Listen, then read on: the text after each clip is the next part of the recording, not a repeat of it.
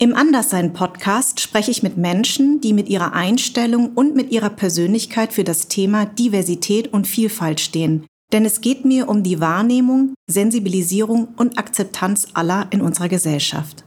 Der Anderssein-Podcast und sein Anliegen wird unterstützt von unserem Partner Seat. Die junge Automobilmarke setzt sich schon sehr lange für Diversität und Vielfalt ein. Herzlich willkommen zur vorerst letzten Folge des Anderssein-Podcasts. Wahnsinn, oder? Was für ein Jahr. Das Jahr 2021. Und leider hat uns die Pandemie immer noch voll im Griff. Ich bin froh, dass mein Team, meine Gästinnen und ich gut und gesund durch die Aufnahmen gekommen sind. Natürlich haben auch wir umfangreiche Hygienestandards bei den Aufnahmen getroffen. Neben dem erforderlichen Abstand trennte uns eine Plexiglasscheibe und wir waren, ungeachtet des Impfstatus, alle getestet. Sicher ist sicher. Was war neu in Staffel 2? In der ersten Staffel ging es mit meinen BPOC-Gästen vor allem um die Frage nach, woher kommst du? In der zweiten Staffel wollte ich das Anderssein erweitern und neben den BPOCs kamen Menschen aus der LGBTQIA-Plus-Community zu Wort. Denn Diversität und Vielfalt bedeutet auch andere Lebens- und Sichtweisen. Die Grundlage für das Gespräch war immer das Anderssein. Manche haben sich an dem Begriff gestört und gerieben, andere sahen es als Chance und Privileg. Bei einigen ist das Anderssein so offensichtlich wie bei mir, bei anderen erst auf den zweiten Blick sichtbar. Und doch vereint uns das Anderssein. Und wenn wir ehrlich sind und tief in uns blicken, dann sind wir alle anders. Mir war und ist es wichtig, mit diesem Podcast einen Safe Space zu kreieren, damit sich meine GästInnen öffnen können, um uns an den Gedanken und persönlichen Geschichten teilhaben zu lassen. In den letzten eineinhalb Jahren habe ich mit fast 50 Gästinnen gesprochen und aus jedem Gespräch viel gelernt. Und dadurch hat sich auch mein Wording verändert. Und darum geht es auch hier in diesem Podcast. Das richtige Wording.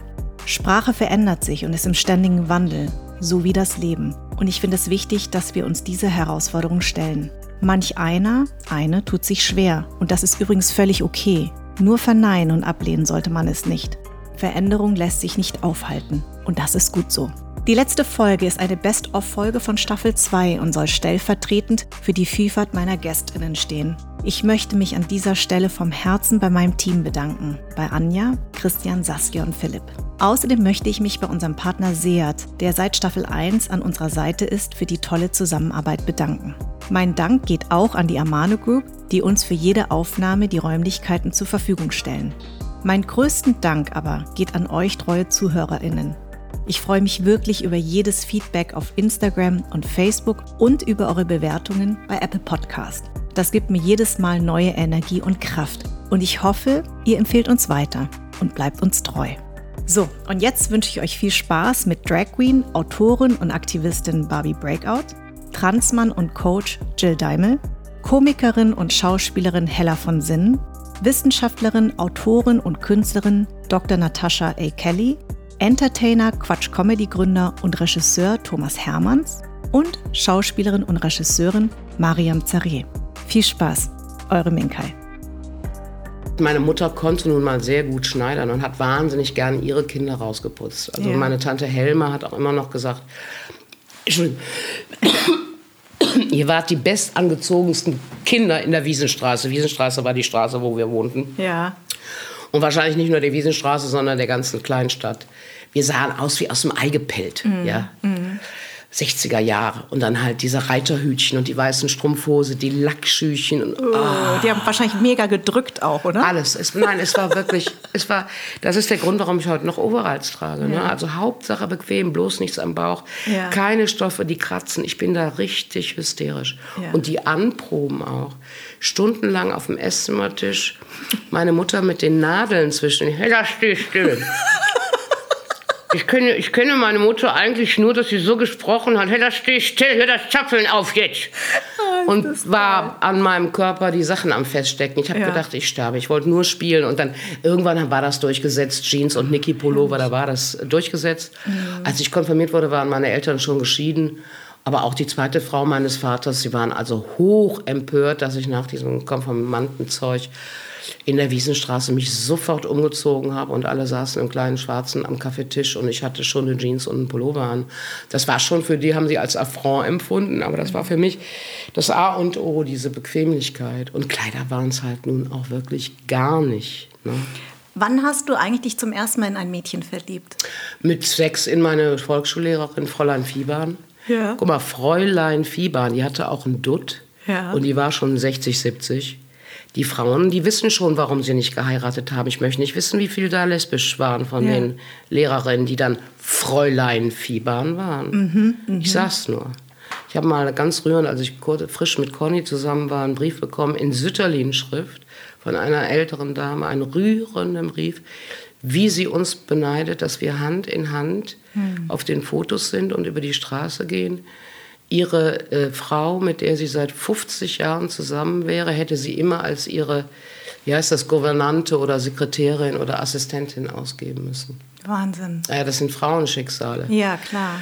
Und da, da sind wir hoffentlich heutzutage weiter. Aber es gibt ja noch genug, die im Schrank sind. Also ich war immer schon in, in meine Lehrerin verliebt und wir waren ja alle Winnetou-Fans und ich war in, Shochi Marie Versini ja. verknallt. Nein, ist so. Ja. Ich war immer in Mädchen verknallt. Ja. Immer in Frauen, immer in so. Hast du das auch artikuliert zu Hause? Nein, das war ja, guck mal, anders sein heißt dein Podcast. Ich habe ja gedacht, ich bin normal. Mhm. So wie ich bin, ist komplett richtig. Mhm. Die anderen sind ein bisschen komisch. Genau. Ähm, für mich war und ist das völlig normal, dass ich so fühle und noch nie anders gefühlt habe. Und auch in anderen Eigenheiten. Ich habe mich immer als Nonplusultra auch gefühlt. Ich fand mich immer klasse. Ich glaube, das erste Mal, dass mir das aufgefallen ist, dass ich vielleicht anders sein könnte, war, als meine Mutter sagte, die Hella ist mit normalen Maßstäben nicht zu messen. und im Übrigen bin ich meiner Mutter zutiefst dankbar, weil die auch einen dreieinhalb Jahre älteren Bruder hatte. Ja. Helmut und Hannelore. Ja. Und er durfte natürlich studieren und sie, nö, komm mal schnell vom Gymnasium runter, ne, heiraten und Kinder. Und sie hat gesagt, so, und wenn ich Kinder bekomme, möchte ich einen Sohn und eine Tochter. Und dann darf die Tochter alles das, was ich nicht durfte. Deswegen bin ich zum Glück sehr von einer freiheitsliebenden, selbstbewussten Mutter äh, geprägt, mhm. die das in Ordnung fand, wie ich war. Und irgendwann, es hat ihr zwar wehgetan, aber irgendwann hat sie das geschnallt mit den Puppen und mhm. mit den Klamotten, dass sie mir damit keine Freude machen konnte. Wenn sie dann mal mit einem Petsybär kam, ne, also ein Kuscheltier, und ich schrie und tanzte um den Baum, da hat die auch gemerkt, jetzt habe ich was richtig gemacht. ja, also Mütter sind ja nicht dumm. Ja, genau. Wenn immer nur schön, danke, danke Mama. Also gequälte Freude als Mutter siehst oder ja, ja, geil, ne? Habe ich mir gewünscht. Danke Mama, du bist die Beste, ich hab dich lieb, hörst. Kommst du irgendwann drauf, dass du dem Kind was anderes schenkst?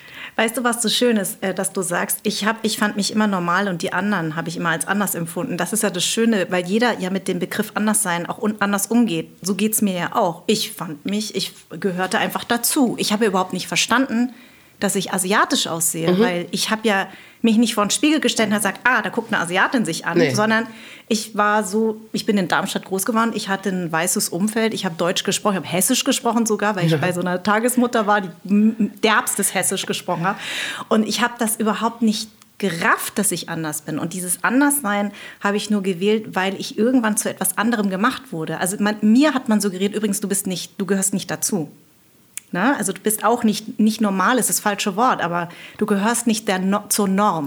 Ich glaube aber tatsächlich, dass äh, ihr Kids mit den Migrationshintergründen, die ja eure Wurzeln in Asien, Afrika, wo auch immer habt, das ist natürlich sehr, sehr, sehr fatal, dass man das rein äußerlich dann direkt so kategorisiert. Während genau. unser eine, ich sag's mal ganz überspitzt, als alte Arierin mhm. mit blauen Augen, blonden Locken, und einem gut situierten Beamtenhaushalt, die kommt ja erstmal nicht in den Verdacht mhm. irgendwie. Bam. Und ich bin auch nicht mit äh, 15 rumgelaufen in Gummersbach und habe gewunken, übrigens, ich bin lesbisch. Ich habe dann erst gesagt, ich bin bisexuell. Das hörte sich cooler an. weißt du, und es war noch, ah ja, beidseitig bespielbar. So, und dann habe ich zwei Jungs einen runtergeholt und dann war das für mich. Also, weißt du, was ich meine?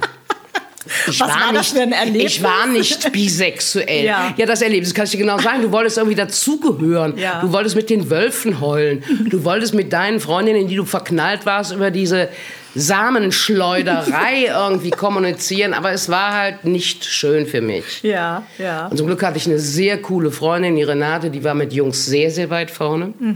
Auch die attraktivste Frau in der Stufe. Und die war zum Glück verliebt in mich und ich in sie.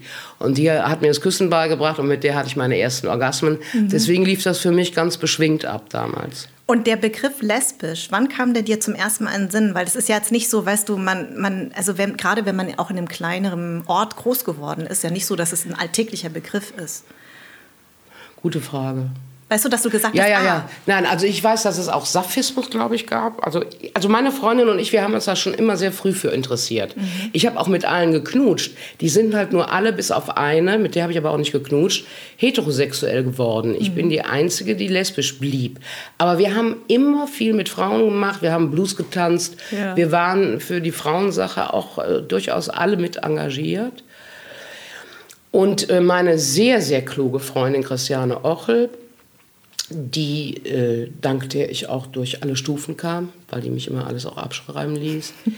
Die las auch viel und die wusste viel, obwohl es damals noch kein Internet gab.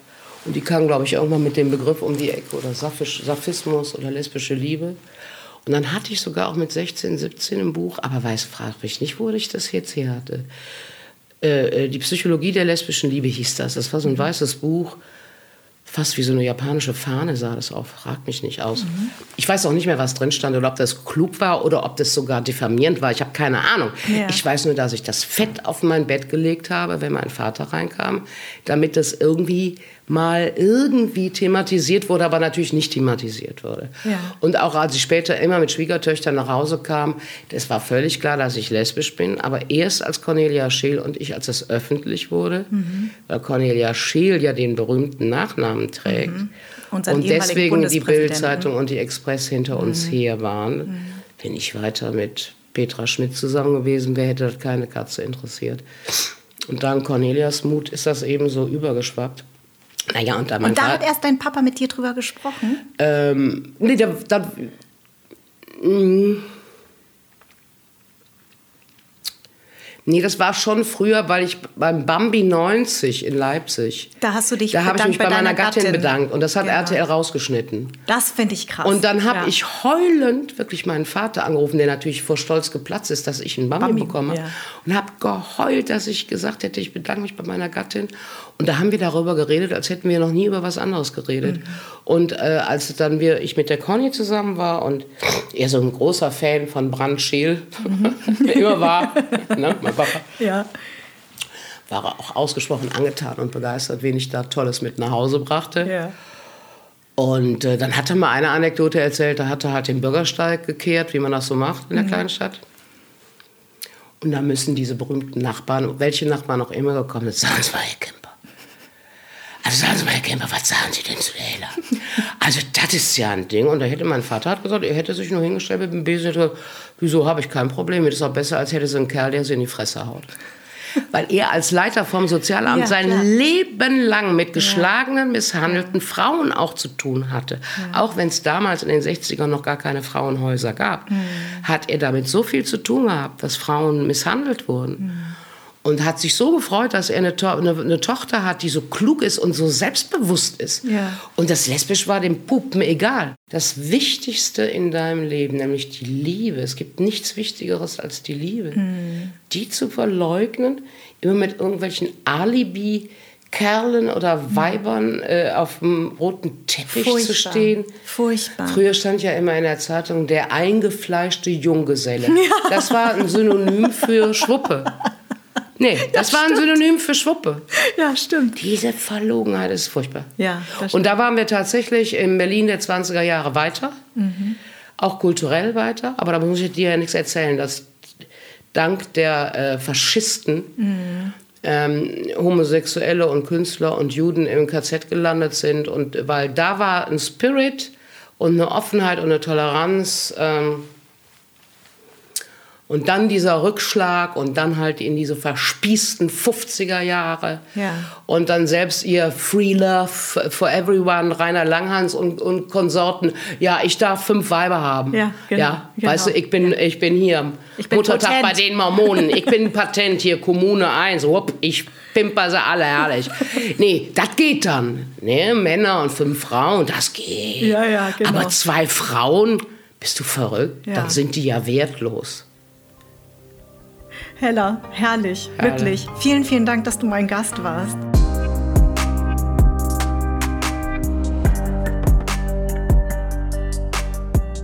Langwasser, das ist so ein, ist kein Vorort, das war so eine Art moderne Trabantenstadt, hieß das. Mhm. Also eine moderne Hochhaussiedlung. Ja. Ich sage immer, so als Witz sage ich immer das Ghetto von Nürnberg. Aber es war eigentlich eine ganz coole Siedlung, ja. weil vor allem alle Familien, junge Familien mit Kindern gleichzeitig dahin zogen. Und da war viel Grün drumherum, es waren halt Hochhäuser. Mhm. Ähm, und es war aber viel Platz zum Spielen und so. Und wir hatten eigentlich dann so eine also wir hatten nicht die Westberliner äh, Trabantenstadt äh, Heroinkindheit, ja. ähm, aber es war natürlich jetzt nicht bürgerlich putzig, äh, so, es, aber es fühlte sich so ein bisschen modern an. Und glaubst du, wenn du in Bochum geblieben wärst, wäre das dann was anderes auch darüber zu sprechen oder an Kunst? Nee, das glaube ich nicht. Ich glaube nicht, weil ich glaube, dass was auch meine Eltern äh, durch das Ganze durchgebracht war, wir haben halt, wir sind eine rheinische Familie, mhm. äh, wir sind eine sehr liebevolle Familie und wir sind quasi, also der Rheinländer jetzt vom Klischee her, ne, nichts Menschliches ist ihm irgendwie fremd, eine tolerante Ecke Deutschlands. Das stimmt, da ne? bin ich sehr, sehr gerne. Ne, total. Ja. Und, und ähm, insofern, das war, glaube ich, die Hauptblase, äh, wo ich da mich be befand. Aber ähm, nee, Nürnberg war dann insofern wichtig und dieses Gefühl, weil du gefragt hast, warum man sich anders gefühlt hat, mhm. weil mich diese individuelle Liebe, die dann nicht erwidert wurde, ähm, eigentlich ja dann so kurz vor 18 dachte ich, jetzt muss ich aber Sex haben. Das ist ja grauenvoll, wenn wir hier einmal im halben Jahr irgendwie sündvoll übereinander herfallen. Ähm, und da gab es, äh, wie immer, bei vielen schwulen Jungs gibt es dann die schlaue Freundin, die hetero-Freundin, die das alles schon natürlich viel besser kapiert. Und die stellte mir dann einen schwulen Jungen vor, den sie kannte. Und der brachte mich in die Schwulengruppe. Mhm. Und dann war ich also in der Politgruppe von Nürnberg gleich bei den Aktivisten. Und da setzte das ganze Bewusstsein ein, weil man natürlich dauernd darüber sprach. Und es war eine streng noch exkommunistische linke Truppe mit alten Hippies. Mhm. Ähm, und da fiel so langsam der Groschen, dass das jetzt nicht um individuelles äh, Leid geht oder, oder eine einzelne Liebe, sondern da ging es um was ist das in der Gesellschaft, was verbindet uns, dann äh, riesige Diskussionen, immer lustig, wir durften damals in keine schwulen Lokale gehen, mhm. weil die schwulen Lokale unterdrückten uns, weil die waren ja quasi mit geschlossener Tür und mit Klingel und das war, war quasi Subkultur und die Subkultur war der Feind des emanzipierten linken Schwulen. Das heißt, wenn ich so eine Struktur unterstütze, wo ich quasi mich verstecke, unterstütze ich das Verstecken. Was aber natürlich nicht gut klappt in einer Stadt wie Nürnberg, da gibt es drei Schwullokale. Natürlich gingen wir dann da alle immer hin, aber immer mit schlechtem Gewissen und trafen immer die anderen aus der Gruppe, die auch mit schlechtem Gewissen da saßen. äh, und ähm, ähm, also das war das, das, das Politische und dann das Private und das Coming Out dann in der Szene. Da fiel dann ein größerer Groschen. Da sieht man sich auf einmal auch in einer Linie von Menschen und dann bei mir natürlich nehme ich nur die, die teuren Künstler, ne, Tchaikovsky und Thomas Mann. Da bist du dann auf einmal ganz, Michelangelo, da bist du in einer ganz tollen Gesellschaft und denkst dir, ach so, Oscar Wilde, denkst, ach, alle nicht schlecht eigentlich, okay. Ähm, und da fiel eigentlich das zum Thema Anderssein, da war das Bewusstsein, dass man wirklich eine Gruppe ist und eine Zugehörigkeit zu einer Community hat. Deine Eltern haben dich ja sogar dahin begleitet mal. Die sind dann mit, die sind mitgegangen, ja. Mhm. Die haben ähm, ganz tapfer, weil ich dann sofort in die Theatergruppe natürlich gestürmt bin mhm. ähm, und mit lustigen, das war, das sind ja Shows, ich habe sie noch mal wieder gesehen, das ist so lustig, weil es ist ja, hieß Polit, Polit-Travestie im Endeffekt. Also es mhm. gab immer hemmungslose Travestienummern von allem, was man halt liebte. Hello Dolly, Cabaret, Liza Minnelli, so, das ja. war so das, was ich machte. Und dann traurige politische Lieder zur Gitarre mit Anklagen über die äh, Verfolgung der Schwulen seit immer. Und das mischte sich so. Und das vor so Hippies im COM, das war das große linke Kommunikationszentrum in, in, in Nürnberg. Die COM-Prozesse, das war auch also immer richtig schon gefährliches Terrain. Und da machten wir unsere lustige Theatermischung. Und da kamen meine Eltern dann auch hin äh, und haben sich das tapfer angeguckt Und das war so super, weil die, die waren ja bis, eigentlich die waren immer bei all meinen Shows, seitdem. Aber das war die erste. Ach, und dann toll, saßen die gleich zwischen diesen Hippies und damit hatten die keinen Kontakt. Ne? Und sahen das aber auch so ein bisschen wie Karneval und dachten, ja, ja, der Junge macht jetzt mein lieber Herr und ja, ist ja ganz lustig. Ich hatte auch das Kleid von meiner Mutter an, hatte ich mir sogar geborgt, ja. hatte sie mir gegeben. Und das fanden sie alles super. Was sie nicht verstanden haben, ist, dass da die Show vorbei war, alles klatscht, alles war super. Und dann kam noch eine Stunde Diskussion mit dem lesbischen Teil der Bewegung über, ob Travestie frauenfeindlich ist. Und da hat meine Mutter gesagt, also das war doch eine schöne Nummer. Und da, was war denn da noch los? Und, so, und da saßen sie dann auch noch immer so mit so einem interessierten Gesicht. Und da ging es dann wieder, ne, ist ja immer ein klassisches Thema, ist die Repräsentation von der Frau, von wenn schwule Männer auf die Stöckel gehen, veralbern wir die Frau oder, oder lieben ja. wir sie doch und so. Ja. Und da saßen sie auch noch tapfer. Also sie kriegten nicht nur eine Show, sie kriegten richtig eine, ein Politseminar. Aber weißt du, was ich ähm, interessant finde bei all meinen Gästen, ähm, die aus der LGBTQI-Plus-Szene mhm. kommen, erzählen alle unisono, dass die Eltern ganz toll reagiert haben. Na, vielleicht die, die heute darüber sprechen oder die bei dir sitzen, die haben halt vielleicht wirklich auch die guten Eltern gehabt. Mhm. Und wenn du keine gute Erfahrung gehabt hast und das traumatisch ist, ähm, dann prägt dich das ja auch. Mhm. Und dann sitzt du vielleicht auch nicht so out and proud in der Öffentlichkeit und erzählst das alles. Oder, so oder gerade erst recht. Mhm. Gibt es ja auch, ne? dass man eben sagt, ich möchte eben ähm, anderen Eltern eben sagen, ich, ich, ich verstelle mich jetzt nicht. Ich mhm. bin ja trotzdem der, wer ich bin. Und dann cuttet man eben das Verhältnis. Ne? Das gibt's ja, ja das gibt es auch. Das, das gibt es auch. Sehr. Das gibt es gerade in Berlin sehr viele. Ne, ja. Finde ich immer, ja, es gibt ja Berlin ja so eine Stadt, wo die Leute dann so aufbrechen, um sich neu zu erfinden und dann Ach eben so, du meinst, auch. dass sie dann nach Berlin cutten, kommen? Dass sie nach Berlin ja, kommen. Ja, genau. ne? das, das, war Westberlin ja auch ganz stark. Ich bin ja nach München gegangen zum Studieren, aber äh, die gecuttet haben, sind dann oft nach Westberlin und wurden dann äh, Performance-Künstler. Mhm. Ähm, nee, und was ich immer den Eltern sage, und das äh, sage ich auch auf Lesungen und sowas, also da habe ich auch manchmal Eltern, die gerade das Coming-out von ihren Kindern haben. Und ich sage, Leute, es ist wirklich nur ein Satz. Ne? Ihr müsst nur sagen, ich habe dich genauso lieb wie vorher. Es ist nichts anderes. Das will das Kind hören. Mhm. Ihr müsst es glauben, ihr könnt es nicht glauben. Sagt den Satz mhm. und dann denkt drüber nach und dann geht das alles weiter. Du hast ja auch geheiratet. Mhm. mhm. Ähm, als das möglich war, was hat das, also du bist schon sehr lange mit deinem Mann zusammen, mhm. ne, mit mhm. Wolfgang Macht. Ähm, was hat das für euch bedeutet eigentlich, dass ihr endlich auch offiziell und eingetragen, weil ich weiß ja, mhm. ich habe ja auch spät geheiratet, mhm. erst meinen zweiten mhm. Mann, auch nach erst zehn Jahren, mhm. ähm, weil ich immer so eine Heiratsverpönerin so, war. und da sind wir genau auf derselben Seite. Das mhm. ist nämlich so lustig, weil ich war auch eine klassische Feministin im Kopf. Ich habe gesagt, ich muss doch nicht vom Staat jetzt hier irgendeinen mhm. Zettel haben. Mhm. Und äh, das habe ich immer so gesehen und von mir aus, also da bin ich so Kind meiner 70er Zeit und 80er. Also das ist, da brauche ich doch jetzt hier keinen Stempel drauf. Genau. Und war eher Anti-Heirat. Und dann war es auch möglich, da habe ich auch noch nicht gezuckt.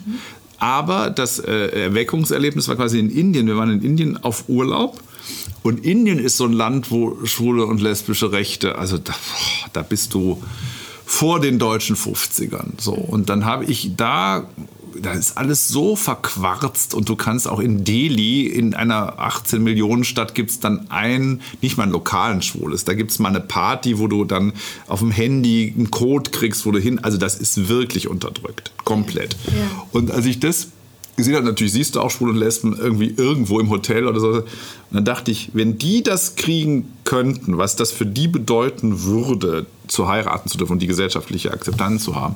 Und dann habe ich es quasi mal so auf einem globalen Zettel gesehen und habe ich gedacht, nee, wenn wir das dürfen, müssen wir das machen als wieder nicht als, als Vorbild, aber als, als Bild, wieder mhm. ein Bild, mhm. dass die in Delhi sehen, da heiraten Männer im deutschen in der deutschen Presse oder Frauen und das ist normal in da. Und mhm. wie immer, ne, und die Bilder äh, reisen ja schnell inzwischen. Und da habe ich das Gefühl gehabt, nee, es, also es ist bigger than meine alte Feministin. Es ist doch eine gewisse äh, Verantwortung für den Rest der Welt zu sagen, wir haben da was Gutes und wir nützen das auch und wir zeigen es euch, dass das geht. Und dann hoffen wir, dass eure Länder das auch. Und dann, also wenn es alle auf der Welt durften, könnte ich es auch wieder lassen. Es war ein reines Vergnügen. Vielen Dank, dass ja, du äh, uns da mitgenommen hast.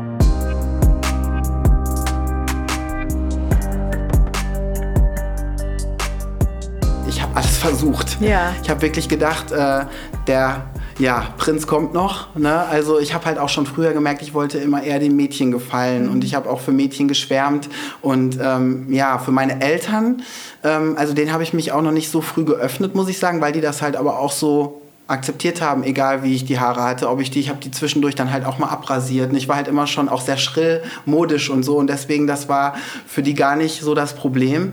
Ähm, als ich mich dann aber wirklich in Frauen verliebt habe und ich war halt schon damals noch mit dem weiblichen Körper, auch mit Frauen zusammen, das war aber so spannend, die waren alle heterosexuell.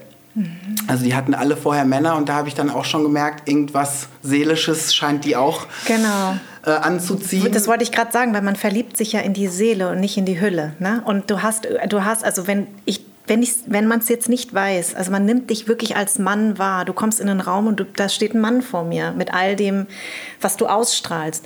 Also deswegen kann ich mir das total gut vorstellen, dass auch wenn du diese weiblichen Merkmale hast, dass man aber dich wirklich als Mann sensed. Also ich fühle mhm. das richtig. Und deswegen glaube ich, ähm, empfinde ich das immer wieder so erstaunlich, auch von Frauen, die oder von Männern und Frauen, die sich vielleicht in das gleiche Geschlecht verlieben, mhm. aber dann eben sagen, ich liebe doch die Seele und nicht das Äußere. Ne? Das, das, das, das mhm. gibt es auch, aber das andere, glaube ich, ist was ganz Tiefes und, ähm, und deswegen kann ich mir das gut vorstellen. Ja, und ich glaube auch, also jetzt im Nachhinein, wenn ich manchmal dann so Videos von früher sehe oder so, als ich noch praktisch den weiblichen Körper hatte, habe ich noch mehr praktisch manchmal männliche Attitüde nach außen getragen, mhm. äh, um es halt zu kompensieren. Also ich glaube, ich bin wesentlich weiblicher und sanfter jetzt als Mann, Mann ja. als ich früher war. Ja. Also deswegen, das ist auch ganz spannend, dass ich da immer versucht habe, irgendwie das in die Waagschale zu legen, so besonders halt, mhm. wie es mhm. soll so ein Junge sein oder so.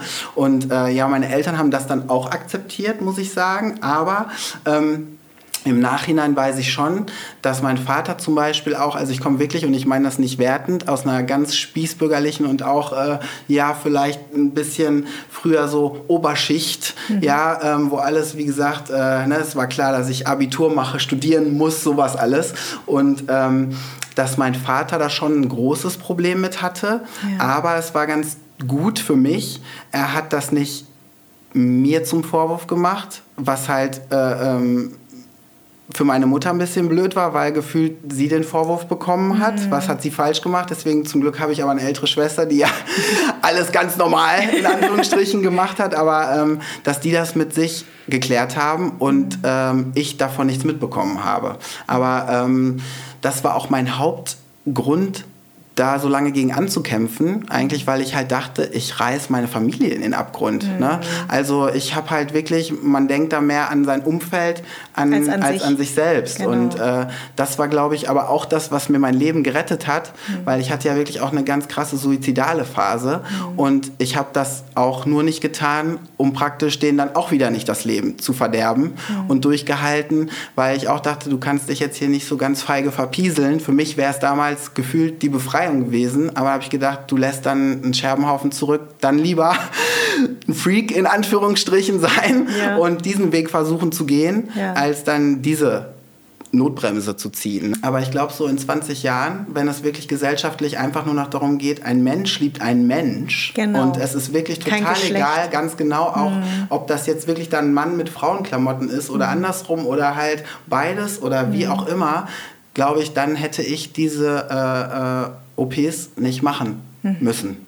Die also, ja über 20 waren das, ne? Ja, also es waren äh, wirklich äh, sehr, sehr viele, weil sehr viel schiefgelaufen ist. Das mhm. weiß ich aber auch mittlerweile, weil wenn die Seele krank ist, mhm. dann heilt auch nicht der Körper. Und wie gesagt, ich habe eigentlich nie Probleme gehabt, aber es ist dann halt alles nicht verheilt. Und dann mhm. wieder was, auch gerade halt die OP untenrum, mhm. ist sehr, sehr schwierig. Dann ist wieder was abgestorben und dann, ach, dann immer wieder war was. Ja. Aber ähm, im Nachhinein muss ich auch da sagen, alles richtig, weil wirklich auch diese Zeit im Krankenhaus und dann mal aus dem Berufsleben und so raus zu sein, hat mir halt die Zeit gegeben, die ich echt brauchte, um das zu verarbeiten. Mhm. Also ich glaube, wenn ich so, äh, normalerweise wären es vier Operationen, wenn ich das so schnell mhm. durchlebt hätte, ja. dann wäre ich auch nicht so in die Abgründe und in die Tiefe meiner Seele gekommen. Mhm, also genau. deswegen glaube ich, äh, also nicht nur glaube ich, sondern im Nachhinein sehe ich das wirklich so als Lottogewinn. Ne? Ich würde sogar noch tiefer gehen eigentlich, dass ähm, ich das mittlerweile auch anders sehe. Also ich versuche und ich glaube, ich bin da schon ganz gut drin, ganz aus der Wertung raus zu sein. Ja. Also wo ich früher gesagt hätte, ich hätte habe eine Depri-Phase oder mir geht's schlecht, mhm.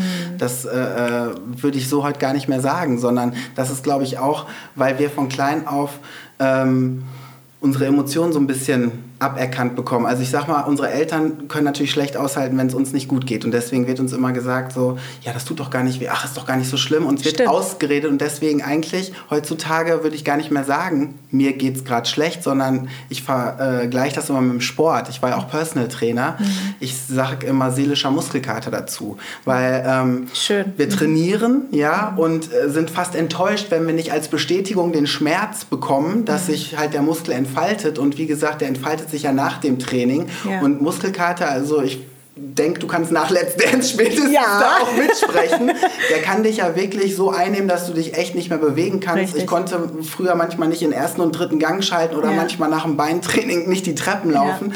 Man verbindet das aber im Kopf überhaupt nicht mit was Negativem. Im Gegenteil, man mhm. denkt sich, oh, wie krass. Geil, ich habe genau, was gemacht. Genau, ja, genau. Ne? Und sogar manche ja, Kunden stimmt. haben irgendwann gesagt, bin ich nicht mehr fleißig genug, ich habe gar keinen Muskelkater mehr. Mhm. Und halt, wenn uns, uns Seele schlecht geht, mhm. ähm, dann denken wir mal sofort, okay, genau, mit uns stimmt was nicht, weil wir müssen ja immer auf dieser oberen geraden Linie sein. Und nee, sondern es ist immer ein Auf und Ab und wir leben in einer dualen Welt. Mhm. Es ist immer ein Spiel aus Gegensätzen. Richtig. Und wir haben jeden Gegensatz in uns. Also ich glaube, keiner wäre glücklich, wenn es immer dunkel wäre, keiner wäre wäre glücklich, wenn es immer hell wäre. Und das ist halt auch seelisch so. Und deswegen bin ich mittlerweile, wenn ich merke, es kommt wieder eine in Anführungsstrichen schlechte Depri-Phase. Mittlerweile freue ich mich dann schon, weil ich mhm. weiß, krass, jetzt kommt wieder ein Schattenthema in dir hoch, Jill. Mhm.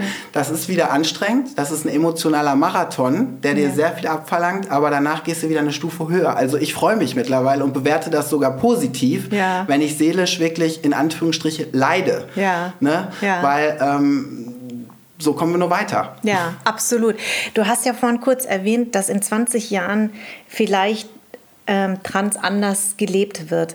Ich finde es einen ganz interessanten Ansatz, weil in der, auf der Schule meines großen Sohnes äh, gibt es keine, Toilette, keine ähm, Gender-Toiletten mehr. Mhm. Die, die Schule hat jetzt schon angefangen und er wächst ganz mhm. selbstverständlich damit auf. Also es gibt natürlich immer noch Jungen- und Mädchen-Toiletten, mhm. ne, weil es geht ja auch um verschiedene Religionen und ja. so, dass du halt das auch bedienen musst. Aber es gibt eben äh, genderfreie Toiletten. Und er hat mir das letztens erzählt und das finde ich total toll. Glaubst du aber trotzdem, mm, und das würde mich wirklich interessieren, weil du sagst, weibliche Merkmale, vielleicht hätte ich diese OPs nicht gemacht. Glaubst du nicht trotzdem, dass dein, deine Seele trotzdem nur heilen kann, weil du diese weiblichen Merkmale, dass die nicht mehr sichtbar waren? Also in dieser Zeit, wie gesagt, schon. Ja. Aber ich glaube halt, dass der Mensch äh, aus männlich und weiblich besteht. Also mhm. jeder Mensch. Und mhm. dass das auch genau das ist. Also das habe ich auch gelernt. Da bin ich so dankbar für, weil wie gesagt, ich hatte früher auch ein Bild im Kopf von einem Mann. Äh, wie der sein muss. Und ich war schon modisch äh, immer sehr extrovertiert und eigentlich vielleicht sogar eher ein bisschen bunt zu bunt für Jungs mhm. oder Einhörner, sag ich mal, finden ja auch nicht unbedingt ist so ein Statussymbol für Männer. Ja. Ähm, und ich habe halt gelernt, und das ist das, dass mich eigentlich meine Zulassen dann der weiblichen Seite, die ich so lange bekämpft habe, eigentlich erst wirklich zum Mann gemacht hat. Mhm. Und ich glaube, dass das auch Frauen wirklich weiblich macht, halt dieses so, äh, nicht auch dieses typische Rollenklischee aus der Vergangenheit noch so, die Frau ist immer dann so, ja, äh, die, die sich anlehnen muss und so, sondern nee, wenn die Frau, also das finde ich auch sehr anziehend, wenn eine Frau halt sich nichts sagen lässt, nicht ja. reinreden lässt und sagt, pass mal auf, bums. Und ich darf halt auch mal meinen Kopf auf den Schoß legen und mhm. sagen, Schatz, ey, heute ne, musst du mhm. mich auf den Arm nehmen. Und ich glaube, dass das halt so der Punkt ist, dass ähm, wenn wir innerlich halt auch das zulassen, mhm. dann ist das Äußere auch nicht so wichtig. Und das ist, glaube ich, auch, was gerade echt passiert, weil wir waren sehr in Äußerlichkeiten, ne? als die Fitnessstudios in den 90er Jahren kamen und sowas. Man muss außen, man muss gut aussehen und eigentlich halt hat das abgelenkt von den inneren Dingen. Ja, man hat versucht, seine inneren ähm, Unzulänglichkeiten und seinen Mangel immer nur im Außen yeah. äh, zu bedienen und gut zu machen. Und das funktioniert halt nicht. Und deswegen finde ich uns da auch, deswegen sage ich oft, ich bin der Verschwörungstheoretiker im Bereich der Liebe, ja. weil ich das anders verstehe, weil ich finde, wir sind da oft noch in der Steinzeit, nämlich weil das hat männlich, weiblich hat mit Äußerlichkeiten halt eigentlich gar nichts zu tun, sondern das ist was Innerliches. Mhm. Und wenn das in, in Balance ist, mhm. glaube ich, und wenn man dann wirklich durch all die Muskelkater seelisch gegangen ist und alle Schattenthemen ins Licht geholt hat,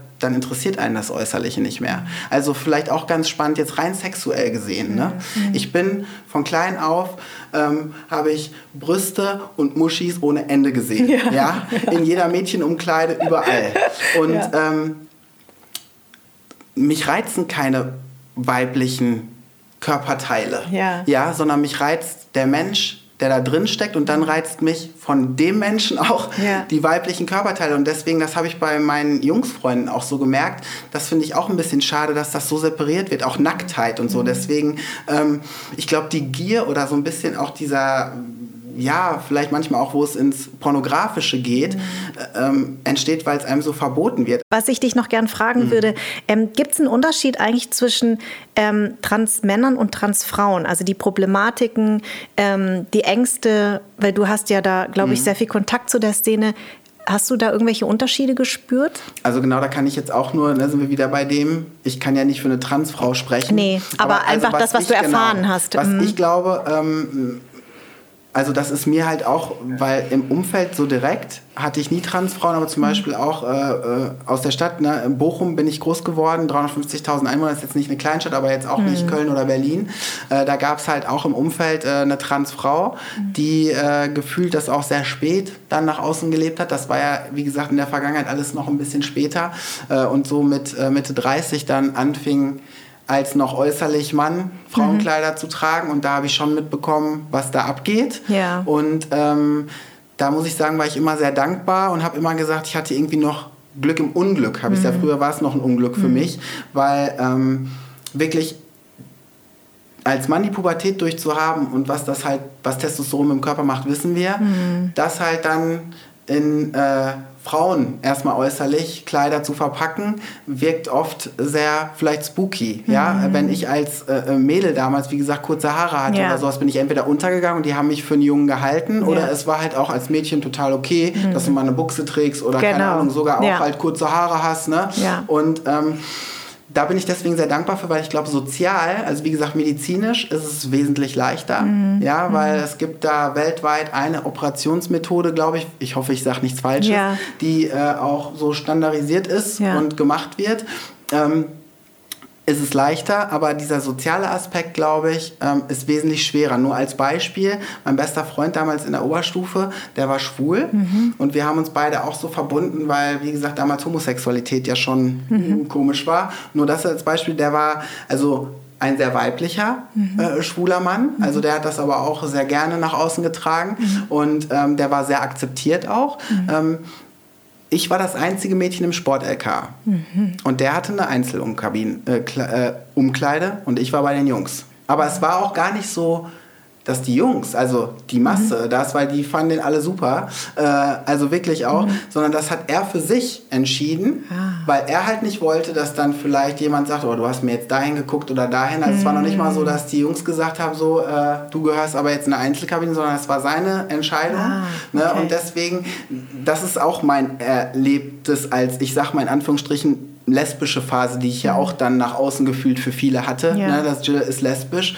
dass auch ähm, ich es da leichter hatte, als mhm. er jetzt zum Beispiel als äh, schwuler Mann. Ja. Und ich glaube, dass das im Trans ähnlich ist, weil ist auch wieder ein Klischee und ich hoffe, ich verletze keinen, aber Frauen einfach empathischer sind mhm. und deswegen ja auch viele schwule beste Freundinnen haben. Mhm. Und ich halt, wie gesagt, hatte Jungs und Mädels. Mhm. Ich hatte gute Freundinnen und also deswegen glaube ich, dass das für Transfrauen dann auch, weil ne, äh, gerade im Männerumfeld dann so auf einmal ist dann dein äh, bester Freund, ne, sagt ja, ja, er jetzt. Klar. Also ich glaube, da ist größerer Widerstand und das wesentlich ähm, schwerer äh, da bei sich anzukommen irgendwie. Also ich hoffe, dass wir irgendwann eine Transfrau haben werden, mit der ich drüber sprechen kann. Aber es war ganz toll. Vielen, vielen Dank ja, für deine danke. Offenheit.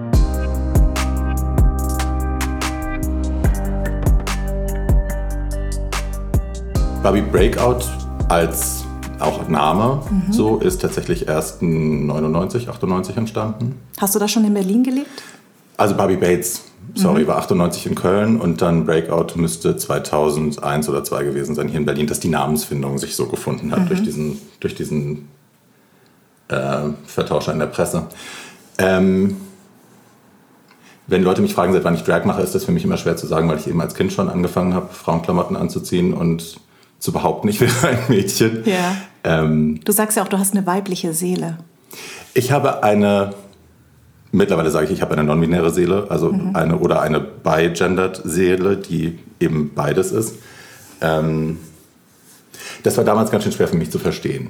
Ne, weil ich habe das angefangen als relative Selbstverständlichkeit. Ich habe mich frauenmäßig angezogen, weil ich mich so gefühlt habe. Mhm. Und mein Umfeld war damit auch okay, weil ich halt sehr klein war. Ich war irgendwie drei, vier und alle dachten so, naja. Geht vorbei. Soll er mal. Mhm, genau. ja. Und ähm, ich glaube, der Moment, als das irgendwie dann das erste Mal so problematisch wurde, dass ich das empfunden habe, auch als, oh, ich bin anders als ihr. Ähm, ich kriege jetzt negatives Feedback. Ich, Leute rümpfen die Nase, Leute gucken mich irgendwie angeekelt an oder müssen dringend mit meinen Eltern reden und so. Das war dann schon ein seltsames, naja, halt ein negatives Gefühl. Ne? Plötzlich war das nicht mehr so frei besetzt und so, sondern plötzlich war das was anderes. Und dann, wir hatten damals halt die Terminologie nicht, die wir heute haben. Ne? Wir kannten, ich kannte Mann und Frau und dann irgendwann mit ich möchte sagen sechs oder so, kam dann irgendwie auch transsexuell dazu. Das habe ich dann schon verstanden, dass es da noch was ehrlich? dazwischen gibt. Ja, ja, das war ja progressives Elternhaus eigentlich. Okay. Ähm, und dann habe ich ja halt gedacht, da muss ich das sein. Dann bin ich jetzt eben transsexuell, dann ist das meine Identität. Mhm. Und das hat mich dann jahrelang begleitet. Also nicht so präsent. Ich habe das auch jahrelang versucht zu verdrängen, aber es war immer wieder in meinem Hinterkopf, okay, dann bist du eben transsexuell, das ist deine wahre Identität, weil ich keine anderen Optionen kannte. Ich wusste nicht, das, was wir heute kennen als non-binär und als bigendered und genderfluid und so, das gab es ja damals als Definition noch nicht. Mhm. Und deswegen dachte ich, ich muss dann eben transsexuell sein und habe jahrelang dann auch mit mir gerungen, ob ich mit Hormonen anfange, ob ich anfange, ähm, das jetzt konsequent durchzuziehen, mich nur noch als Frau zu definieren, als Transfrau und auch so durchs Leben zu gehen. Und irgendwas hat sich daran aber auch immer nicht richtig angefühlt. Ich habe immer gedacht, aber es ist doch eigentlich ich mag zum Beispiel meinen Schwanz. Es gibt, also ne, ich war mhm. nie so, dass ich mich angeschaut habe und gedacht, um Gottes ja, Willen, geh weg. Ja, der gehört nicht zu mir oder Eben. so. Ne? Mhm. So, das war es nie. Ich hatte keine, keine Body Dysphoria oder so. Mhm. Und das ist erst jetzt in den letzten, naja, fünf Jahren, sechs Jahren, dadurch, dass ich äh, andere Terminologie kennengelernt habe und andere Deutungsmöglichkeiten kennengelernt habe, dass ich das auch integrieren konnte und kapiert habe, es ist gar keine Trennung zwischen Timo und Barbie, sondern wir sind immer dieselbe Person. Es ist alles immer dasselbe Ich. Mhm. Und seitdem trenne ich das auch nicht mehr. Du hast aber im, äh, wir haben uns ja gestern kurz geschrieben, yes. ähm, weil du, äh, was ich total toll finde, gesagt hast, Mensch, normalerweise würde ich mich für einen Podcast jetzt nicht als Barbie Breakout oh. auftransen. Ne? Und hast dann gesagt, ja, ich kriege dann einfach keine Luft, wenn wir miteinander sprechen. Und äh, deswegen haben wir uns so ein bisschen hin und her geschrieben. Und dann habe ich auch dir gesagt, dass ich immer geschwankt habe zwischen sie und er. Und du mhm. hast gesagt, du, du bevorzugst als sie bezeichnet zu werden. Also nicht oder? im täglichen Leben. Ich mhm. habe gesagt, äh, sie ist für mich, geht immer. Mhm. Also man kann mich auch immer mit sie ansprechen, also mit mhm. weiblichen Pronomen und ich habe mhm. kein Problem damit. Äh, männliche Pronomen werden ein Problem, wenn ich zum Beispiel im Fummel bin und mich dann Leute, mhm. ich habe das auf Instagram ganz oft, dass Leute wissen, wie ich im bürgerlichen Leben heiße und dann, glaube ich, demonstrieren wollen, wie gut sie mich kennen und wie nah wir uns sind, indem sie mich dann immer als Timo anschreiben mhm. auf meinem Barbie-Profil. Ah, okay. Und dann denke ich immer so, ja muss nicht sein. Ja. Du demonstrierst hier keine Nähe, sondern nur irgendwie, dass du meine Zeichen nicht lesen kannst. Ja, so. ja. Ähm, ja, also man kann mich als Mann ohne Probleme, also wenn man mich ne, ja. ohne Make-up sieht, kann man mich ohne Probleme mit weiblichen Pronomen ansprechen. Das würde ich niemandem übel nehmen. Was ich blöd finde, ist, wenn ich in Drag bin und Leute kommen dann an und sind so, ey Timo. Ja. Dann denke ich immer so, ja. bist du blind? Ja. so. Was ich interessant finde, als Barbie bist du, trittst du ja ganz anders auf als als. Ich empfinde das nicht so. Ach so, okay, gut. Das ist ich jetzt das, von außen. Ich höre das öfter, dass ja. Leute so, du bist ja ganz anders. Und ich denke immer, really? Ja. Weil es fühlt sich nicht anders an. Ja. Ähm, ich kriege wohl mit, also ich, das kriege ich zum Beispiel mit, wenn ich, ich ja, mache ja auch YouTube, mhm. ähm, wenn ich so Verwandlungen sehe, wenn ich Verwandlungen filme, mhm. wo ich äh, out of drag anfange und in mhm. drag ende, das wohl auch, das merke ich dann im Schnitt, dass ich denke, ach guck mal, jetzt klingt die Stimme ganz anders. Ja. Also es gibt schon eine Transition ähm, in dem Sinne von männlicheren Attributen zu weiblicheren. Aber ich empfinde mich zum Beispiel nicht als lauter oder so. Ja. Ich bin wohl ein bisschen direkter ja. in Drag. Ja. Ähm, um nicht zu sagen zickig, weil zickig bin ich nicht. Ja. Aber ich glaube, ich habe als ich erlaube mir out of drag eher mich noch mehr zurückzuziehen, weil das meinem Naturell eigentlich ganz gut entspricht. Also ich bin so der introverted Extrovert. Mhm. Äh, ich kann sehr gut im Hintergrund stehen. Ähm, und in Drag habe ich für mich diese Option nicht, mhm. weil man ist automatisch visuell allein schon laut, man ist visuell präsenter. Und dann bin ich eben da. Du hast ja auch eine krasse Lebensgeschichte. Du hast mir tollerweise auch dein Buch äh, geschickt, ähm, Tragisch aber geil 2.0. Genau, das ist nämlich die zweite Auflage. Erhältlich über www.barbiebreakout.com. Genau, kann ich wirklich sehr empfehlen. Es war nicht immer einfach für mich, das zu lesen tatsächlich, mhm. weil du ja ganz schonungslos mit allem umgehst. Also du, also es ist wirklich so, du, du schreibst ja ganz offen über die ganzen Sexexzesse, die Drogenexzesse, die Verletzungen. Wahnsinnig ähm, offen auch über dein Elternhaus. Mhm. Ähm, also ich, ich hat, hat deine Mutter das eigentlich gelesen, Nein. weißt du das? Nein. Nein. Okay, weil das ist ja schon, also am Anfang dachte ich, äh, oh, die, also du hast ein ganz enges Verhältnis zu deiner Mama und die war so eine, so eine Heldin und das, mhm. die fällt ja quasi vom mhm. Podest und während dein Vater, zu dem hast du irgendwann dann ein viel engeres Verhältnis und dann kommt noch natürlich die Oma. Das habe ich nicht verstanden. Ist es die Mutter von deinem Vater oder Mutter von deiner Mama? Ja. Ah, okay. Zu der, also die ja eigentlich, ähm, weil irgendeine eine weibliche Person, die einen sehr stark beeinflusst, hat man ja eigentlich meistens. Na, ich hatte zwei, also meine Mutter und meine Oma. Meine Mutter war ja die beste Mutter, die man sich wünschen kann, bis sie es eben nicht mehr war. Dieses, ähm, dieses Vorbild oder dieses Role Model Eltern, mhm. ja, dass die da auf so einer Stufe stehen und dass man irgendwann versteht, ach, das sind eigentlich auch nur Menschen. Ja. Aber dass das irgendwann auch möglich ist, diesen Menschen zu sagen, übrigens, das ist nicht okay, was du gemacht hast. Mhm. Das ist nicht in Ordnung. Ich sage immer wieder gerne, es ist, glaube ich, unmöglich, ein Kind ohne Trauma zu erziehen. Also es ja. ist ist, man macht automatisch Fehler. Und ich glaube, das muss man sich, wenn man sich auf Elternschaft einlässt, das muss man sich am Anfang klar machen. You're gonna fuck it up. Ja, so. absolut. That's Absolut. just part of the deal. Ansonsten, ne, du hast diese absolute Übermacht über dieses Kind, das dir bedingungslos vertraut und anver anvertraut ist. Äh, du kannst es nicht menschenmöglich perfekt Nein. machen. Nein. Das Kind perfekt wird irgendeinen Schaden nicht. nehmen und du wirst Fehler machen. Genau. Das ist das eine. Der nächste Schritt ist dann zu sagen, okay, reflektiere ich das, entschuldige genau. ich mich dafür, sehe ich das ein. Genau, genau. Genau. Und dann, Absolut. ich glaube, alles ist verzeihbar, wenn man damit so umgeht. Ja. Oder vieles ist verzeihbar, vielleicht nicht alles. Du hast dir irgendwann mal den Mund aus Protest zugenäht, was ja. ein krasses.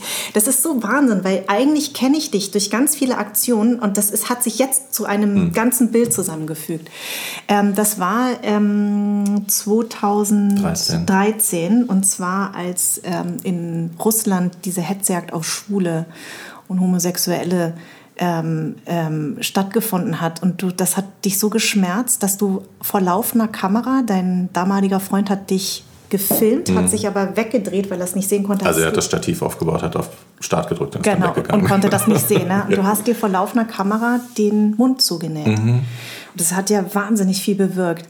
Wie kam es wie denn dazu? Also was hat, was war, warum hast du dir diese Aktion überlegt. Da gab es ja auch noch Kritiker, die gesagt haben, das hat er nicht richtig gemacht. Der ist Maskenbildner, der ja, weiß, ja, wie das ist. So, ja, ne? Kennt man ja. Ja, ja.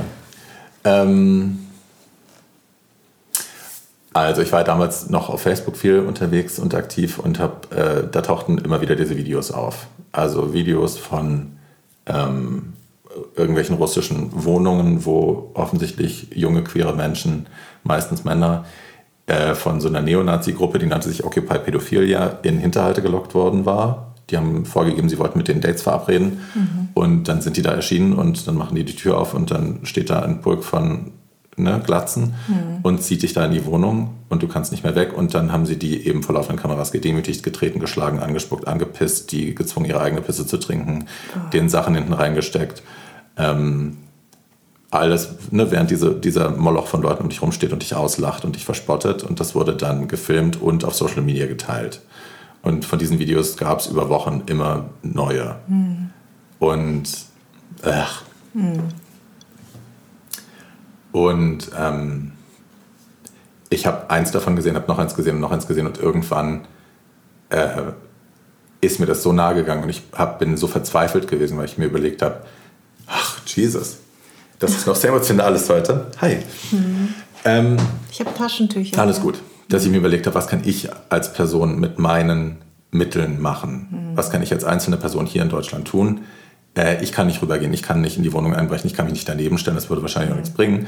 Ähm, aber was kann ich tun mit meinen Mitteln, um Aufmerksamkeit darauf zu lenken, was da passiert, weil das in der Presse auch so totgeschwiegen worden ist. Mhm. Ne? Weder Klar. die Politik noch die Presse hat sich positioniert dazu.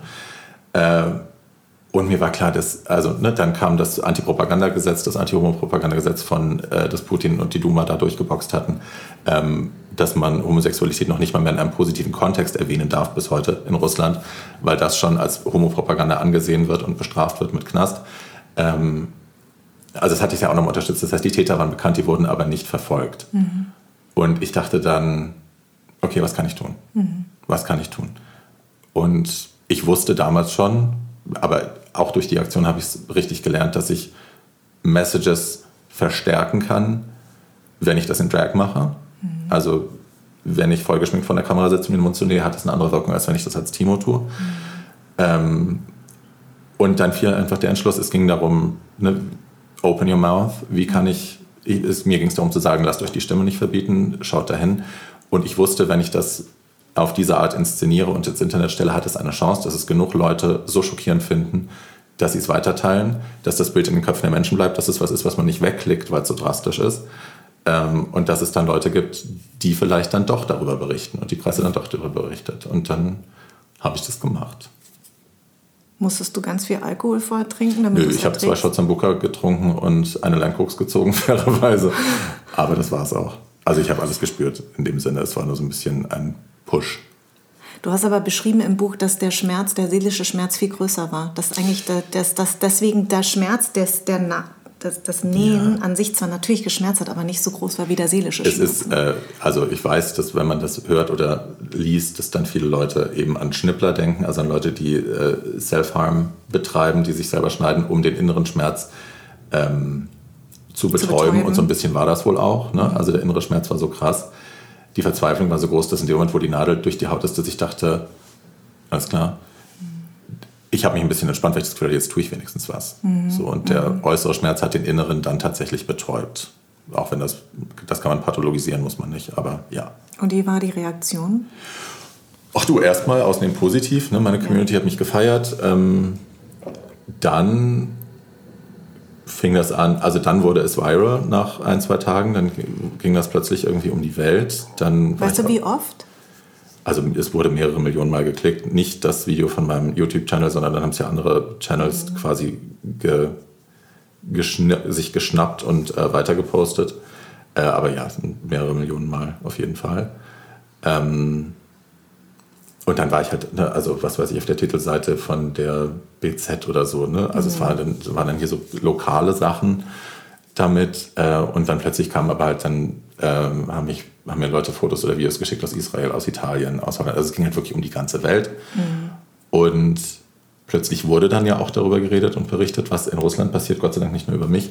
Aber dann kam auch relativ schnell aus meiner eigenen Community erstmal, wie das bei uns immer so ist. Infighting äh, machen wir ja sehr gern. Mhm. Ähm, erst die Behauptung, das wäre alles gefaked gewesen, äh, weil ich ja Maskenbildnerin bin und Special Effects kann, äh, wäre das alles gar nicht echt gewesen. Als ich mich dagegen dann erfolgreich verteidigt hatte, damals habe ich noch Kommentare gelesen und darauf geantwortet. Ja. Hi.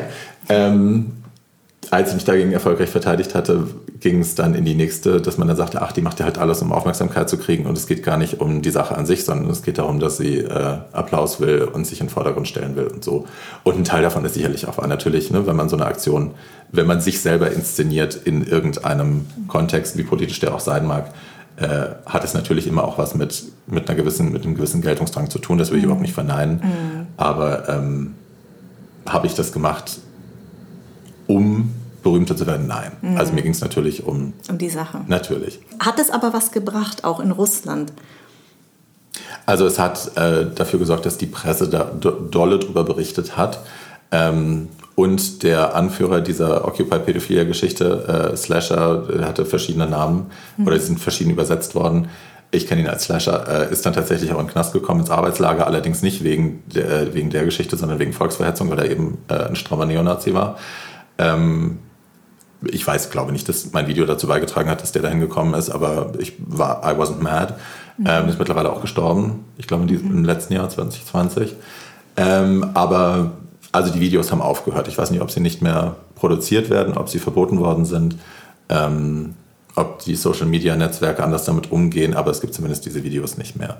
Und was es auf jeden Fall gebracht hat, ist, dass die Leute in Russland mitbekommen haben, dass ihr Leid nicht also die queeren Menschen in Russland, denen das passiert, mitbekommen haben, dass ihr Leid nicht ähm, un unnoticed bleibt. Mhm. Also dass der Rest der Welt zuschaut und sich solidarisiert. Das war, glaube ich, für die eine super Message auch zu sehen.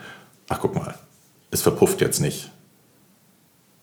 Also Timo, ich finde, oder Barbie, beides. ich finde, du bist eine wirklich sehr beeindruckende Person und äh, sehr mutig. Du auch.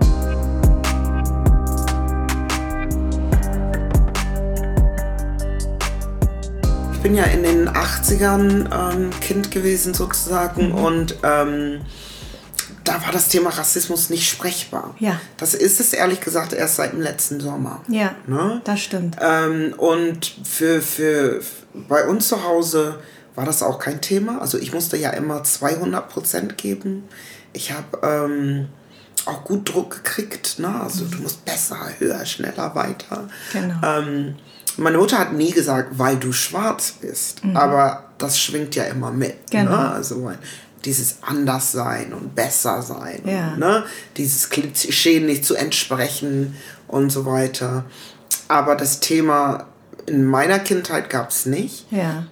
Und wie ist das denn eigentlich heute mit deinen Eltern? Weil, also ich zum Beispiel merke, also ich kann dieses, obwohl ich ja diesen Podcast mache und deine Arbeit deine ganze Arbeit geht ja genau um dieses Thema. Mhm. Kannst du eigentlich mit deinen Eltern heute darüber reden? Also auch weil es so ein globales Thema geworden ist, auch durch Black Lives Matter und so, dass man anders darüber spricht. Aber kannst du mit deinen Eltern heute darüber sprechen? Über Rassismus oder wie das war für sie? Oder ähm, ist das mm, nee, das würde ich nicht sagen. Ähm, es ist nach wie vor kein Thema in dieser Form, dass ich jetzt da analytisch mhm. rangehen kann oder mit dem Wissen von heute. Ja. Das nicht. Äh, meine Geschwister wissen, was ich mache und die sagen immer, ja, ähm, ist es gut, dass du das machst, ja. weil sie wollen es nicht machen mhm. und einer muss es machen. Ne? also das ist mehr so diese Haltung. Ja. Ja. Und ist es aber für dich nicht, also ich meine, ich habe so viele kluge Interviews jetzt von dir nicht nur gesehen, sondern auch gelesen. Wird man da nicht manchmal müde auch, darüber zu reden? Ja, aber du kriegst es ja auch nicht mehr raus aus dem System. Ja. Ne? Also ist das, was du weißt, weißt du. Mhm. Und ähm, viele Leute denken ja, ach, die sehen ja alle Gespenster, weil ihr Auge noch nicht geschult ist, mhm. sozusagen die Strukturen zu sehen. Das ist ja das, worauf es ankommt. Ne? Ja. Also die Einzelhandlung ist ja eine Sache, aber dass Rassismus eine Ideologie ist, da müssen wir noch hinkommen mhm. äh, mit der Gesellschaft, das zu verstehen, dass Rassismus strukturell ist. Ja. Und ähm, das jüngste Beispiel, was ich jetzt eben am Düsseldorfer Schauspielhaus habe, zeigt eigentlich meine Müdigkeit. Es mhm. spiegelt meine Müdigkeit wieder. Ich, ich bin ja mit meinem Theaterstück und mit meinem, also eigentlich mit zwei Stücke am Haus gerade. Mhm. My Sisters, was eine, ein Empowerment-Theater ist und Afrokultur, basierend auf meinem Buch Afrokultur, habe ich umgeschrieben. Ähm, erst zu einer szenischen Lesung, mhm. was wir in Brasilien auf Portugiesisch aufgeführt haben, dann auf Englisch in den USA und es entwickelte sich jetzt immer weiter zu einem Bühnenstück und sollte eigentlich im Schauspielhaus aufgeführt werden. Dann kam ja vor, vor kurzem die Rassismusvorwürfe am Haus. Erzähl uns mal ein bisschen davon, weil viele Zuhörer wissen mhm. nichts davon. Also es hat dann im Prinzip ein schwarzer Schauspieler, der im festen Ensemble des Hauses ist, ist mit, ähm, mit seinen Rassismuserfahrungen an die Öffentlichkeit gegangen mhm. und ähm, hat im Prinzip ähm, ja mehrere Fälle, die ihm passiert sind am Haus, bekannt gegeben. Mhm. Ja, und ähm, das ist genau das, was ich meine, dass er im Prinzip seit letztem Sommer Rassismus sprechbar geworden ist. Ne? Also dass viele Leute über viele Jahre ähm, sich unterdrückt, unterdrücken äh, oder unterdrückt wurden, mhm. rassistisch beleidigt und Rassismuserfahrungen gemacht haben, aber ähm, nie darüber sprechen konnten. Genau. Und jetzt, das erfolgte wohl über einen, längeren Zeitraum bei ihm und jetzt kam er damit raus. Ne? Und wir waren als Gruppe von 23 Personen überhaupt nicht darauf vorbereitet. Ne? Mhm. Wir waren irgendwie so, okay, warte mal, damn, wir müssen reagieren. Also das geht ja überhaupt nicht. Ich wusste das vorher auch nicht, sondern kriegte das dann irgendwie tatsächlich mit, als es schon zu spät war und wir im Prinzip schon mit dem Rücken an der Wand standen und einfach irgendwas machen mussten. Und wir haben dann daraufhin ähm, tatsächlich echt lange konferiert, also mhm. als Gesamtensemble, ähm, wie wir damit umgehen sollten und so weiter und so fort.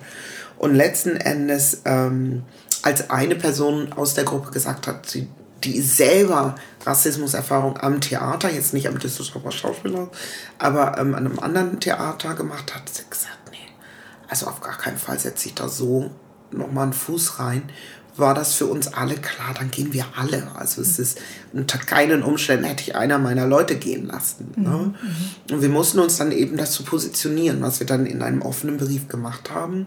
Und zwar geht es da uns darum, dass wir ja immer ähm, als, als schwarze Menschen, wir sind ein schwarzes POC-Ensemble, zwei POCs, alle schwarze Personen sonst, wir werden immer mit reingezogen. Wenn es um Rassismus geht, wird es plötzlich zu unserer Sache. Mhm. Ja?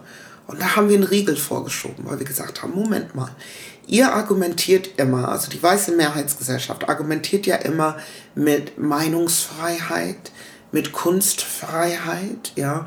Im Rahmen dessen dürfen sie ja Rassismus ausüben, was in sich eh falsch ist. Mhm. Weil der Schutz vor Diskriminierung und demnach Schutz vor Rassismus ist auch ein Menschenrecht. Und Meinungsäußerung oder Meinungsfreiheit hört da auf, wo das nächste Recht berührt wird. Ja, ja? ja. Genauso wie Kunstfreiheit. Aber in diesem Fall, und das war wirklich meiner Müdigkeit geschuldet, habe ich irgendwie gesagt, nee, ich bin eigentlich nicht am Haus in diesem Fall, um Leute antirassistisch zu begleiten, was ich ja oft mache. Mhm. In vielen Institutionen und zurzeit bei der Filmakademie. Und das macht, das ist mein Job. Mhm. Aber ich war an diesem Haus, um wirklich als Künstlerin mit einem Kunstkollektiv zu arbeiten. Und wir sahen uns in dem Moment in unserer Kunstfreiheit beschnitten. Mhm. Ne? Weil es ist nicht unsere Aufgabe, nur weil wir schwarz sind, sage ich jetzt mal ganz plakativ, ja, ja, deren Rassismusproblem aufzuarbeiten. Sondern sie haben ihr Problem aufzuarbeiten, sie haben sich entsprechende Expertinnen zu holen. Und bis es dann nicht so weit ist, fordern wir einen Raum, wo wir jenseits ihres Problems, um dann wieder beim Eingangszitat zu landen, ja, ja ähm, unsere Kunstfreiheit uneingeschränkt auszuüben. Ja. Und das ist ganz klar unsere Forderung gerade. Ja. Ne? Dass es mir aber auch nicht nur um meine Stücke geht, sondern auch darüber hinaus, also dieses Problem ist größer als meine Stücke, mhm. sondern wir fordern langfristig einen Raum, ein, was wir jetzt erstmal als freie Bühne beschrieben haben, wo wir eben Themen, die uns als Community tangieren, mhm. performativ erarbeiten, äh, umsetzen können. Und wie haben die reagiert? Also wir haben jetzt erst nächste Woche einen Termin. Also sie ah. haben reagiert. Okay. Das muss ich schon sagen. Wir haben zwei Antwortschreiben bekommen. Ähm, der offene Brief ging ja an die Landesministerin NRW und an den Oberbürgermeister Düsseldorf und den Intendanten des Schauspielhauses, weil es ist ja ein staatliches Theater. Mhm, mhm, also die stehen in der Verantwortung. Und ähm, wenn nichts dazwischen kommt, wird es nächste Woche einen Gesprächstermin geben. Und da bin ich selber gespannt, wie sie sich erklären werden, weil wir sind nicht in der Erklärnot, sondern sie. Ja. Und ähm, wir wollen ähm, dass unsere Forderungen bedingungslos erfüllt werden, dass sie sich überlegen, wie wir unsere Arbeit weitermachen mhm, können. Mhm. Und das ist dieser Müdigkeit geschuldet, mhm. um wieder zurück zu deiner Frage zu kommen. Weil ich bin der Meinung, es ist nicht, liegt nicht mehr an uns, die Aufräumarbeit zu machen. Wir werden ja ständig gerufen, ja. wenn es brennt. Ne, lösch genau. bitte das Feuer. Genau, ne? aber den Brand setzen ja andere. Aber den Brand ne? setzen ne? andere, genau. ganz genau. genau. Und an diesem Punkt war ich zu sagen, nee, nach 25 Jahren in diesem Job, mhm. also wirklich in antirassistischen Kontexten unterwegs zu sein, mhm. bin ich jetzt an einem Punkt, jetzt seid ihr dran. dran. Weiße Frauen fordern gleichen Lohn und POCs fordern erstmal gleichen Zugang zu den Jobs. Ganz genau. Also es ist ja letzten Endes auch Story of my life, ja. warum ich freiberuflich bin. Ich mhm. bin ja unfreiwillig freiberuflich. Mhm. Ursprünglich war ja die Idee, in der Wissenschaft zu bleiben. Ich lehre unheimlich gerne. Ich, ich bin ja eine kreative Lehrerin, würde ja. ich mal behaupten. Ich lehre gerne. Also das, ich wollte schon als Kind Lehrerin werden, aber mhm. dann ist es nicht Schule geworden, sondern Uni. Mhm. Und ähm, ich finde, mein Ziel war es, warum ich überhaupt einen Doktortitel mache. Es ist ja eigentlich, um in der Wissenschaft zu bleiben. Ja.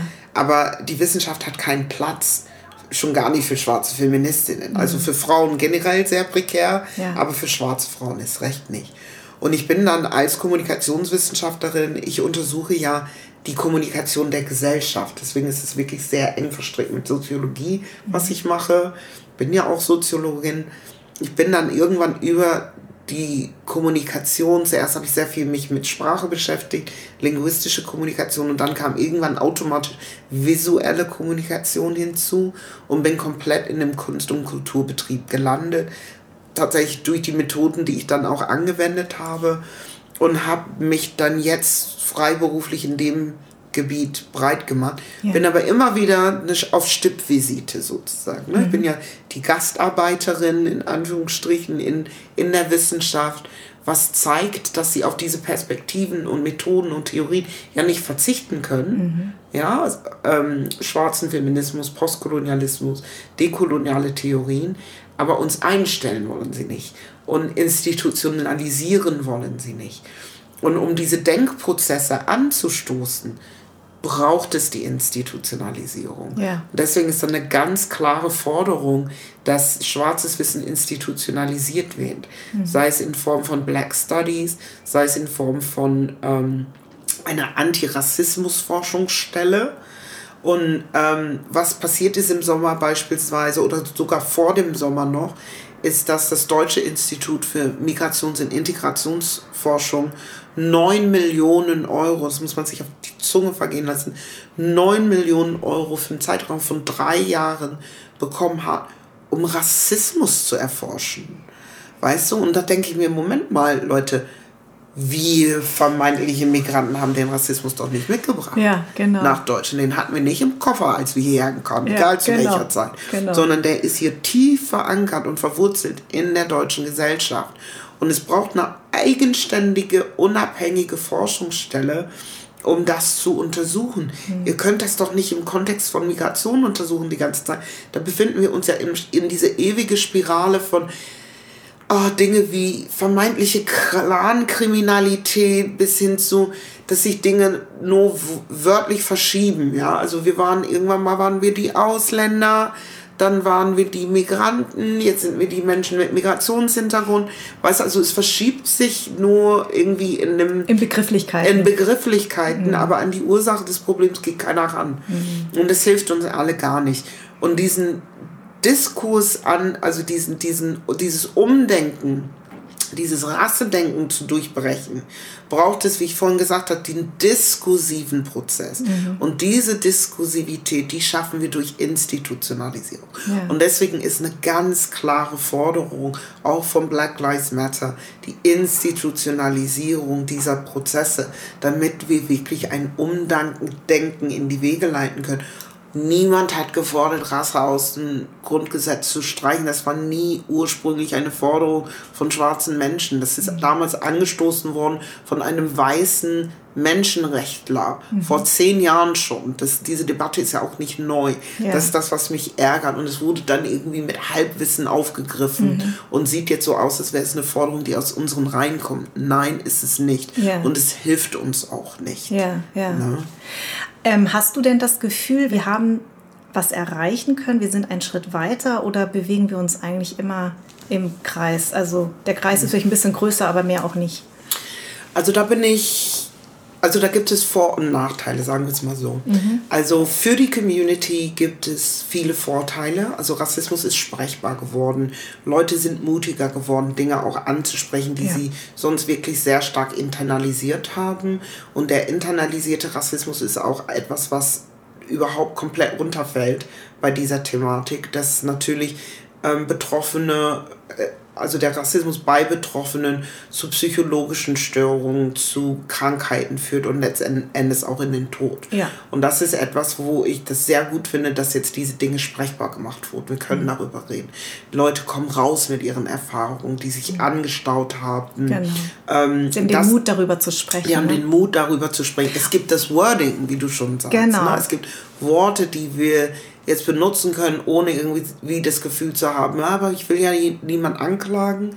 Das ist die eine Geschichte. Die andere Geschichte ist, dass weiße Menschen sonst immer gedacht haben, sie sind das neutrale Außen von Rassismus und haben ja überhaupt nichts damit zu tun. Ich sehe keine Farben. Ich sehe keine Farben. Mhm. Wir sind alle Menschen. Genau. Rassismus ist ja nur etwas, was schwarze Menschen betreffen. Mhm. Und ich glaube, sie sind reingeholt worden in diese Debatte im mhm. Sommer. Was auch super gut ist, zu verstehen, dass das Zentrum des Rassismus das Weißsein ist. Mhm. Schwarz ist meine Selbstbezeichnung. Es ist ja auch meine politische Bezeichnung. Das ist ja halt auch wichtig.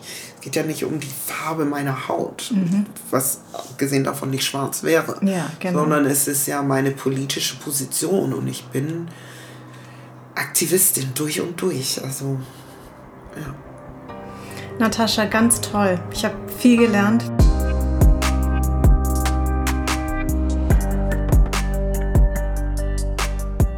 Das, was im Persönlichen ist, hat immer auch etwas, was sozusagen nicht nur für uns gilt, sondern für, für diese ganze Generation und diese Beziehungen zwischen, also ein bisschen so wie so eine Stellvertreterfunktion. Mhm, mhm. und damals habe ich dann einfach intuitiv was aufgenommen und es geschnitten und ich glaube auch vielleicht unbewusst auch um so eine so ein Einver Einverständnis oder Einvernehmen gebeten, ob mhm. das okay ist, dass ich, und, dass ich mich unserer Geschichte annähere, ob ich jetzt vorkomme vor der Kamera oder nicht. Ja. Weil das ist ja schon irgendwie so eine, so eine komplizierte Angelegenheit, weil das ja doch zwei Menschen, also zwei Generationen betrifft. Eben. Und bei uns natürlich stellvertretend Mutter und Kind, ja. dass auch beide damit... Ähm, einverstanden sind. Und, ähm, man muss dazu oder man muss erwähnen, dass deine Mutter dir das gar nicht erzählt hatte, dass du in Evan geboren bist, in diesem Gefängnis, sondern du hast es durch Zufall erfahren. Als oder? Kind, Als ja. Als Kind, genau. Mhm. Und zwar von deiner Tante, glaube genau. ich, ne? die in äh, väterlicherseits, genau. die du auch in dem Film getroffen hast. Genau. Was hat sie denn gesagt? Kannst du dich daran erinnern? Ähm, ja, es ist ihr sozusagen, sie hat es gar nicht explizit mir gegenüber gesagt, sondern ich habe es sozusagen gehört, wie sie es zu meinem Onkel gesagt hat. Ah. Und zu dem Zeitpunkt, also ich habe meinen Vater mit neun erst kennengelernt, der war eben viele Jahre, äh, sieben Jahre insgesamt inhaftiert. Und dann gab es halt verschiedene Etappen später in meinem Leben, in dem das, also mein spät, spätestens, ich glaube mit 18 oder so, hat mir dann mein Vater auch seinen Asylantrag äh, gegeben und da waren dann sehr explizite auch äh, Beschreibungen seiner Haft und Folter und all das. Das heißt, mit 18 war ich dann schon ziemlich aufgeklärt darüber, was ähm, alles, was mein Vater mir erzählen konnte ja. und meine Mutter ähm, und meine Mutter nicht. Und, ähm, das heißt, dein Vater konnte darüber reden, mhm. wie man ja auch im Film merkt. Mhm. Deine mhm. Mutter ist genau am 24.12. mit dir in Frankfurt am Main angekommen. Kannst du kurz nur ähm, erzählen, wie es dazu kam, dass ihr ausgerechnet nach Deutschland gekommen seid und warum Frankfurt? Ja, also das ist wirklich einfach ein Zufall letztendlich gewesen. Wir waren auf dem Weg in die USA, weil wir dort Verwandte hatten mhm. und ähm, sind dann am Frankfurter Flughafen nicht weitergelassen worden. Und ähm, also wir haben kein Visum bekommen für die USA. Und zu dem Zeitpunkt, Anfang, das war 1985, zu dem Zeitpunkt gab es noch Gesetze in Deutschland, die eben, bevor sozusagen die Asylgesetze verändert worden sind, wurden zu der Zeitpunkt sehr viele eben politische Flüchtlinge aus dem Iran ähm, ich glaube davor auch aus Afghanistan, äh, aufgenommen. Das heißt, wir hatten dann äh, das Glück, also meine Mutter hat erst versucht, weiter in die USA zu kommen, bestimmt äh, eine ganze Zeit lang, ein, zwei Jahre, und bis sie dann irgendwann eigentlich aufgegeben hat und gesagt hat, okay, wenn wir hier politisches Asyl bekommen, dann, ähm, dann bleiben wir hier. Ne? Also das heißt, sie wusste eigentlich auch gar nichts über Deutschland und, Frank und Frankfurt sowieso nicht. Nee, gar nicht. Und die Freundin, die sie hatte, die auch im Film vorkommt, ja. äh, die, viele sind dann nach Frankreich gegangen. Also Deutschland war eigentlich ein total fremdes Land, in dem sie konnte Englisch, aber sie konnte auch kein Deutsch. Das heißt, sie kam wirklich ganz alleine hier an und ja. Das heißt aber, dass deine Mutter eigentlich, wie lange war sie inhaftiert? Ähm, ich, ich, so, ich de denke mal so in, in, um so ein, ich kann es gar nicht ganz genau sagen, aber sozusagen um so ein Jahr rum oder ja. anderthalb, ja. Und ähm, das heißt, dass, dass, dass der erste Schritt in die Freiheit war eigentlich in Frankfurt?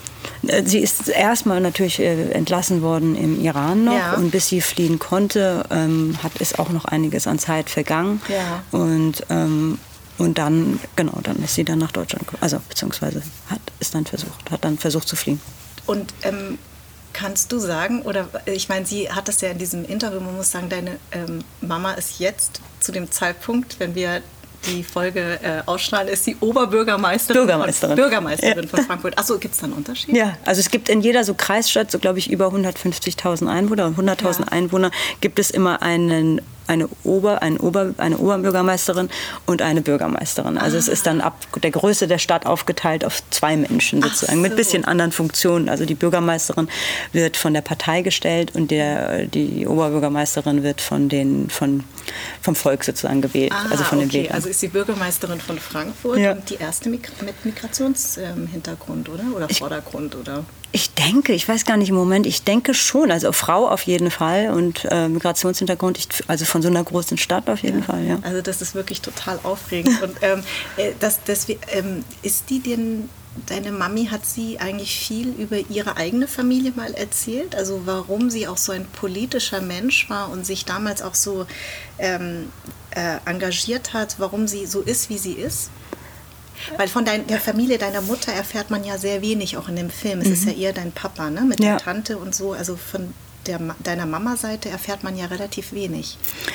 Ja, ich muss auch sagen, dass ich da auch immer so immer Widerstände auch, obwohl, weißt du, dir würde ich natürlich alles erzählen, aber ja. ich muss auch sagen, dass ich auch immer wieder Widerstände habe, öffentlich sozusagen über meine Familie zu sprechen, ja. weil für mich dient sozusagen das, was ich am Anfang meinte mit so einer Stellvertreterfunktion, ja.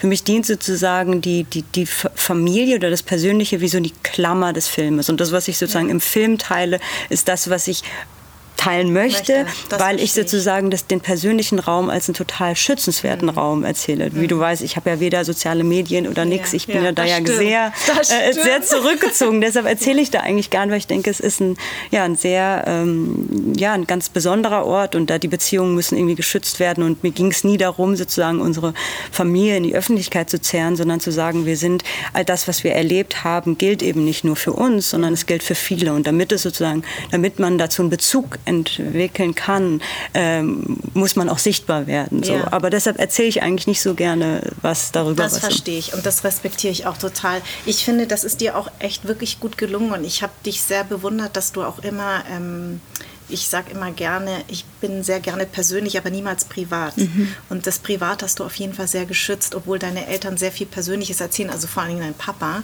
Ähm, ich denke mal auch, dass das für deine Mutter gar nicht so einfach war, weil sie diese öffentliche Funktion auch hat, oder? Also das war wahrscheinlich auch etwas, was du immer im Hinterkopf hattest. Ähm, ja und nein. Also natürlich hatte ich über 120 Stunden Material und da ist natürlich auch viel mehr Material mit meiner äh, Mutter auch dabei und Interviews auch mit meinem Vater.